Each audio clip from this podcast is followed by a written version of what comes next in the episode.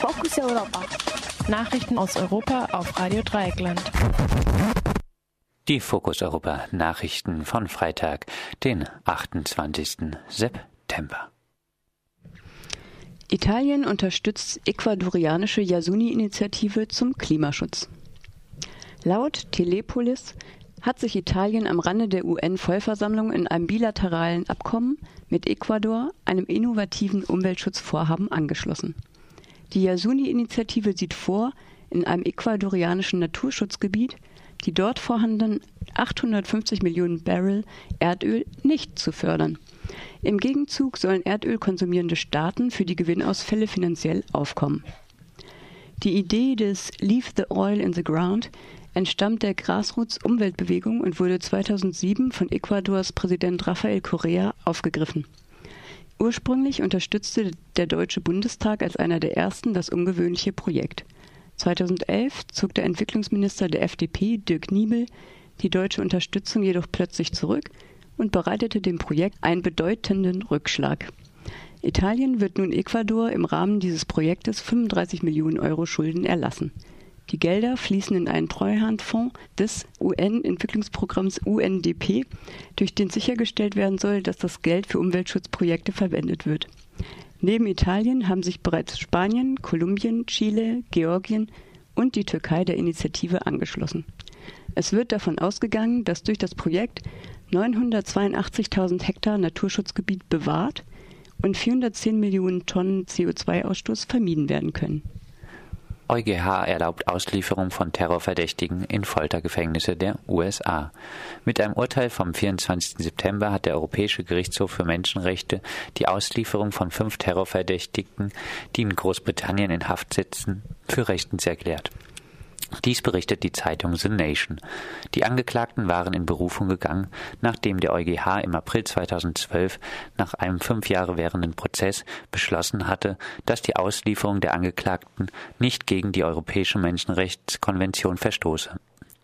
Die Verteidigung hingegen befürchtet, dass die fünf nach einer Verurteilung in den USA im Hochsicherheitsgefängnis ADX unmenschlicher Behandlung und Folter ausgesetzt sein werden.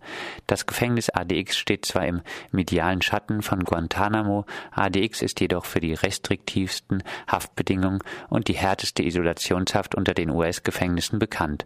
Eine Gruppe von 26 Menschenrechtsorganisationen und 150 Einzelpersonen, darunter Judith Butler und Gayatri Spivak unterstützten das Gesuch der Angeklagten gegen die Auslieferung. Ein Bericht der US-Regierung über die Zustände im ADX-Gefängnis, der auf der Untersuchung von lediglich 30 Insassen beruht, verharmlost die Isolationshaft mit solcher Begründung wie, dass die Inhaftierten durch Schreien durch die Betonwände hindurch miteinander kommunizieren könnten. Eine Untersuchung der Verteidigung, die sich auf die Fälle von über 100 Insassen bezog, wurde, sowie auch weitere zahlreiche Beweisführungen der Verteidigung aus formalen Gründen nicht zugelassen. Europaabgeordnete machen Vorschläge zur Finanzmarktregulierung. NGO-Vertreter bleiben skeptisch. Am Mittwoch tagte der Finanzausschuss des EU-Parlaments und diskutierte eine Gesetzesvorlage der Europäischen Kommission für eine Richtlinie über Finanzdienstleistungen. Der Ausschuss verabschiedete einstimmig einige Änderungsvorschläge. Zu den Vorschlägen gehört ein Speedlimit für Software, die automatisch Aktien handelt, um minimale Preisunterschiede auszunutzen. Auch soll geregelt werden, dass der Verkauf von Finanzdienstleistungen an den Interessen der Kunden orientiert sein muss. Ein Teil der Richtlinie bezieht sich auf die Spekulation mit Lebensmitteln. Hier wollen die Parlamentarier Beschränkungen einführen, wie viel lebensmittelbezogene Finanzprodukte einzelne Broker innerhalb eines bestimmten Zeitraums handeln dürfen. Vertreter von entwicklungspolitischen Nichtregierungsorganisationen sehen laut der Nachrichtenplattform euobserver.com jedoch auch im Gesetzesentwurf des Wirtschaftsausschusses noch zu viele Schlupflöcher und Ausnahmeregelungen für Lebensmittelspekulationen. Die Richtlinie zur Finanzmarktregulierung wird im Oktober für eine erste Abstimmung dem Parlament vorliegen. Im November werden die Mitgliedstaaten im EU-Rat über die Richtlinie beraten. Eine endgültige Fassung wird dann zwischen Rat und Parlament verhandelt werden. USA übertritt schon jetzt die Regelung des Passagierabkommens mit der EU. Ähnliches Abkommen mit Kanada wird derzeit verhandelt. Laut österreichischen Europaabgeordneten nutzen die USA das PNR-Abkommen mit der EU, um auch rechtswidrig Daten zu sammeln. So haben sie nicht nur die Daten von Passagieren abgerufen, die in den USA landen, sondern auch von Flügen, die lediglich von Luftraum der USA ohne Landung überqueren. Dies ist jedoch im PNR-Abkommen ausdrücklich nicht vorgesehen. Das umstrittene Abkommen über die Weitergabe von Fluggastdaten war im April dieses Jahres vom Europaparlament beschlossen worden. Kritiker sehen durch den nun bekannt gewordenen Missbrauch des Abkommens durch die USA ihre Befürchtungen bestätigt, dass dieses Abkommen weitere Schwellen für Datensammelwütige abbauen würde.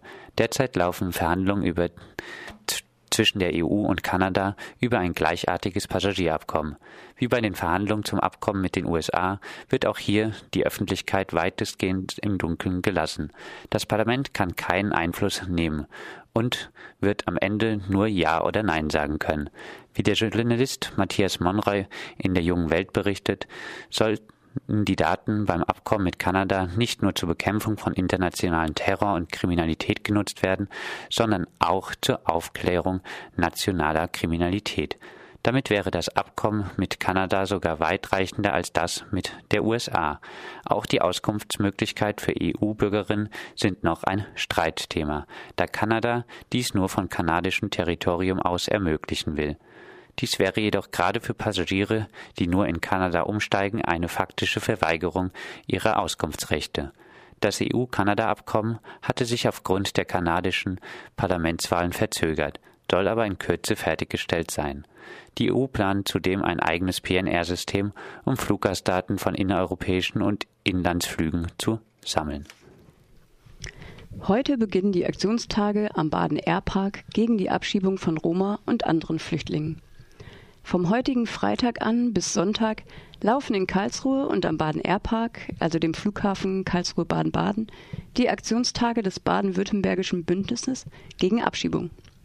Sie beginnen heute mit einer Mail- und Faxkampagne sowie einer Delegation zum Regierungspräsidium in Karlsruhe, wo die Forderungen der Flüchtlinge, wie etwa die Abschaffung der Residenzpflicht, das Ende von Abschiebungen und der Diskriminierung von Roma, den zuständigen Behörden gegenüber deutlich gemacht werden sollen. Ab 13 Uhr wird es einen Informationsstand und eine Pressekonferenz auf dem Marktplatz in Karlsruhe geben. Abends findet ein Konzert mit Irie Revolte Sound System statt. Am Samstag und Sonntag gehen die Aktionstage am Bahn Airpark weiter mit Kundgebungen, Workshops und Informationsständen, jeweils ab 11 Uhr am Baden Airpark. Das genaue Programm wird vor Ort bekannt gegeben. Von Freiburg aus wird es am Samstag eine gemeinsame Zugfahrt zum Baden Airpark geben. 8.45 Uhr, Gleis 2. Weitere Informationen sind unter www.aktionbleiberecht.de zu finden. Und das waren sie, die Fokus Europa Nachrichten von Freitag, den 28.